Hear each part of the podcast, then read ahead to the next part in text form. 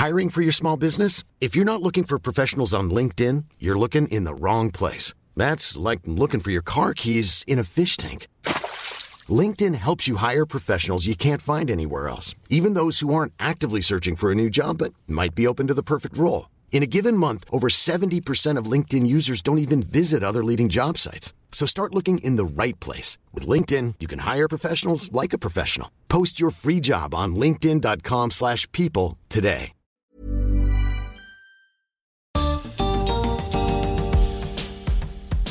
Para llegar a la verdad, a veces tenemos que mentir. Bienvenidos al podcast de TED en español. Soy Jerry Garbulski. La escritora argentina Liliana Bodoc dice que la mejor literatura nos miente para lograr una descripción más profunda del mundo. En esta breve charla en TEDx Río de la Plata, Liliana ilustra el poder de la palabra para mostrarnos cosas que podrían pasar desapercibidas.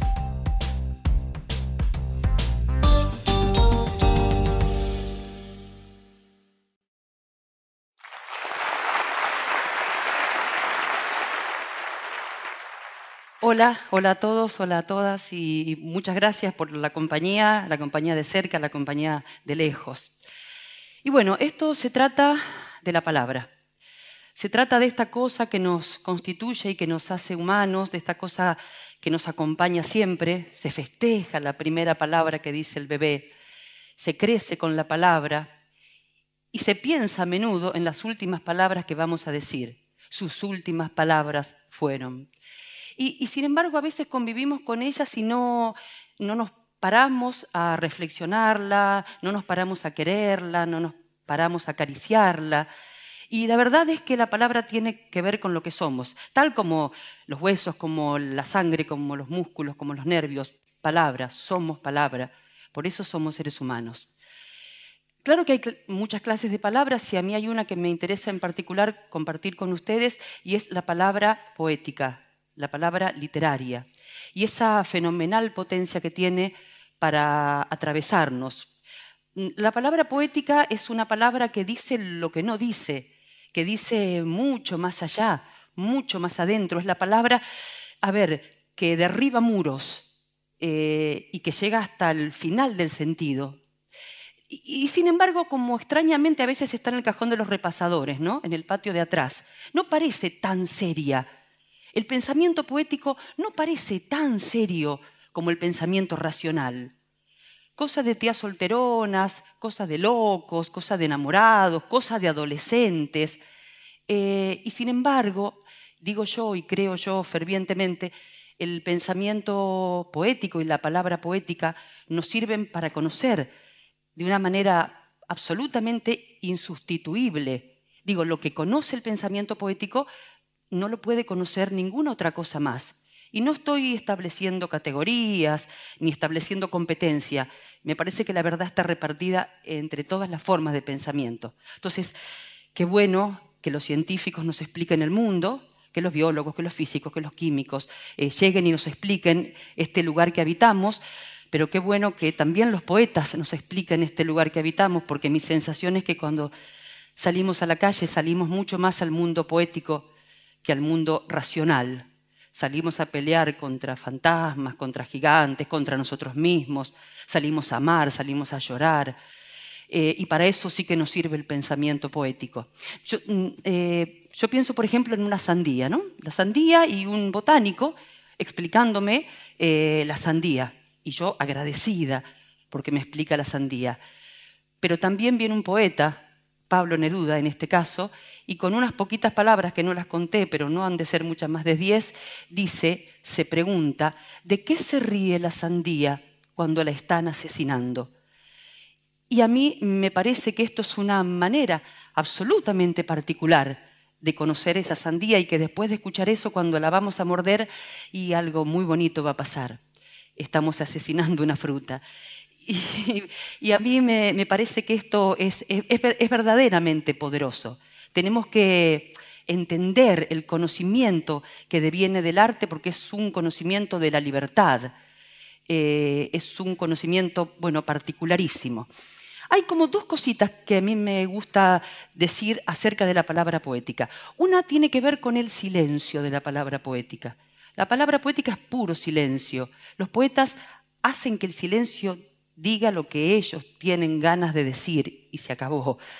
Una poesía es solo un silencio bueno, rodeado de las palabras precisas. Y si no, escuchen este poema que es tan viejo que es anónimo, tan viejo que es chino, imagínense. Miren cómo este señor, o señora, quién sabe, ¿no? Eh, habló de una relación sexual, de un acto de amor entre un hombre y una mujer, y el tipo lo hizo sin hacer ni una sola mención particular al asunto. Él escribió, Maldije la lluvia que azotaba el techo y no me dejaba dormir, y al viento maldije que vino a robarme galas del jardín. Pero tú llegaste y alabé la lluvia cuando te quitaste la empapada túnica, y al viento di gracias porque con su soplo apagó la lámpara. Bueno, el chino la tenía clara para empezar.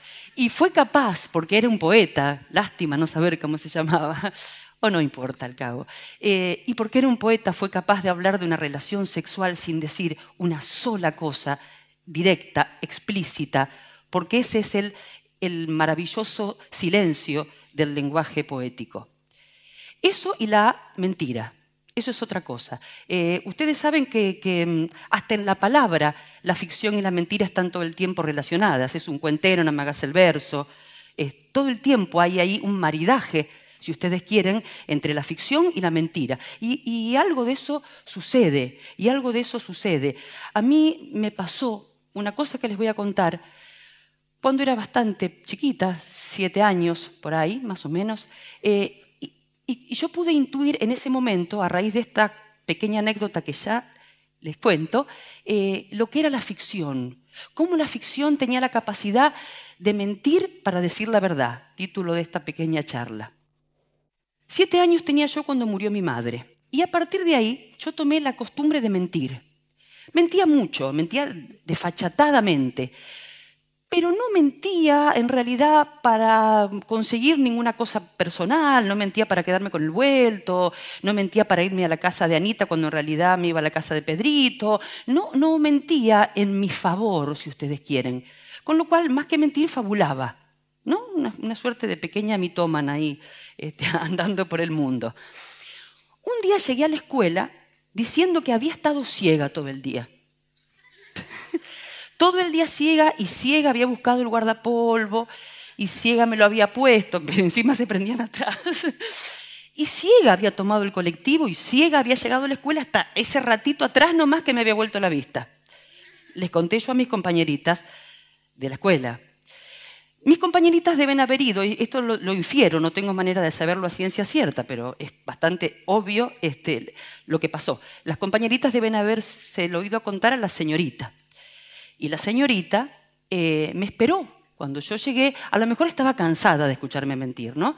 Lo digo en su favor. Total que cuando yo entré al aula, eh, un, pequeño grupo de mis compañeritas y la maestra empezaron a cantar, mentirosa, mentirosa, mentirosa. Bueno, mi primer recuerdo son, y ustedes casi con seguridad me van a entender, esa lágrima que hace una cortina que cuando uno pestañea se cae. Sí. Eh, si uno tiene los ojos abiertos se queda, se queda, pero ¡pum! Eh, una sola pestañada y la lágrima se va. Y yo, chiquita como era, no le pude explicar a la señorita que en realidad no estaba mintiendo del todo, eh, que en realidad sí andaba un poquito en penumbras, sí andaba buscando algún lugar del que agarrarme pero no tenía otra manera que hacerlo que mintiendo, eh, de una manera torpe, boba. Eh, era mi forma de hacer literatura. Porque la verdad es que uno sigue haciendo eso, uno sigue mintiendo para decir la verdad. Y esto me parece que es otra de las, como de las grandes potencias de la palabra literaria. Hace buena la mentira. Creo que es la única mentira amable, la mentira de la literatura. Y, por último, y para ir cerrando, decirles que yo creo que hay que entender la palabra como la han entendido siempre nuestros pueblos originarios y muchos otros pueblos y muchas otras culturas ancestrales. La palabra nunca como una cosa inocente, nunca como una cosa neutra, eh, nunca como una cosa que se pronuncia y no transforma nada. Decir es hacer, decían nuestros chamanes, nuestros abuelos, nuestros taitas. Decir es hacer, decir es transformar. Eh, ah, miren, por ejemplo, ¿no? Yo digo, estoy triste, pero además estoy cansada de estar triste. Y lo peor de la tristeza es despertarse, porque cuando uno se despierta es cuando se cae encima, ¿vieron? O digo, no saben a quién vi recién en la esquina.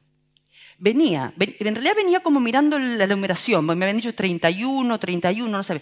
Y de repente paso y digo, no, no puede ser que sea él. Dice, si no puede ser, no, está re loca Liliana, no puede ser. Pero me paré y volví y dijo, no, loco, es él. Yo, pero, viste, así, no, no puede ser. ¿Saben a quién vi en la esquina? O digo, la verdad que dudé mucho cuando me invitaron a venir acá, porque digo, si a los pibes no les importa nada de nada, no les importa nada de la palabra, no les importa nada de la poesía, eh, ¿no será tirarle margaritas a los chanchos? O digo, muchas gracias por estar acá, de verdad, de verdad, de corazón, em, porque sé que ustedes son la palabra, porque sé que ustedes son la poesía. Bueno, y vieron que no pasó nada, ¿no? Acá no sucedió ninguna cosa, no se movió ningún objeto, eh, solo palabras, solo palabras que de verdad pueden generar eh, que la realidad se transforme. Esperemos que siempre para mejor. Creo que la palabra nos hace libres, creo que la palabra nos hace bellos, creo que la palabra nos hace luminosos. y creo que si alguna vez nos toca quedarnos sin palabras, es bueno que sea porque estamos maravillados y no porque estamos vacíos. Eso. Gracias.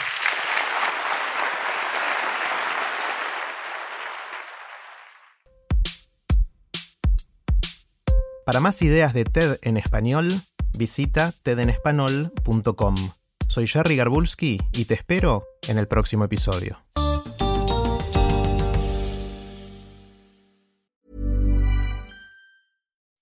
When you make decisions for your company, you look for the no-brainers. If you have a lot of mailing to do, stamps.com is the ultimate no-brainer. Use the stamps.com mobile app to mail everything you need to keep your business running with up to 89% off USPS and UPS. Make the same no-brainer decision as over 1 million other businesses with stamps.com. Use code PROGRAM for a special offer. That's stamps.com, code PROGRAM.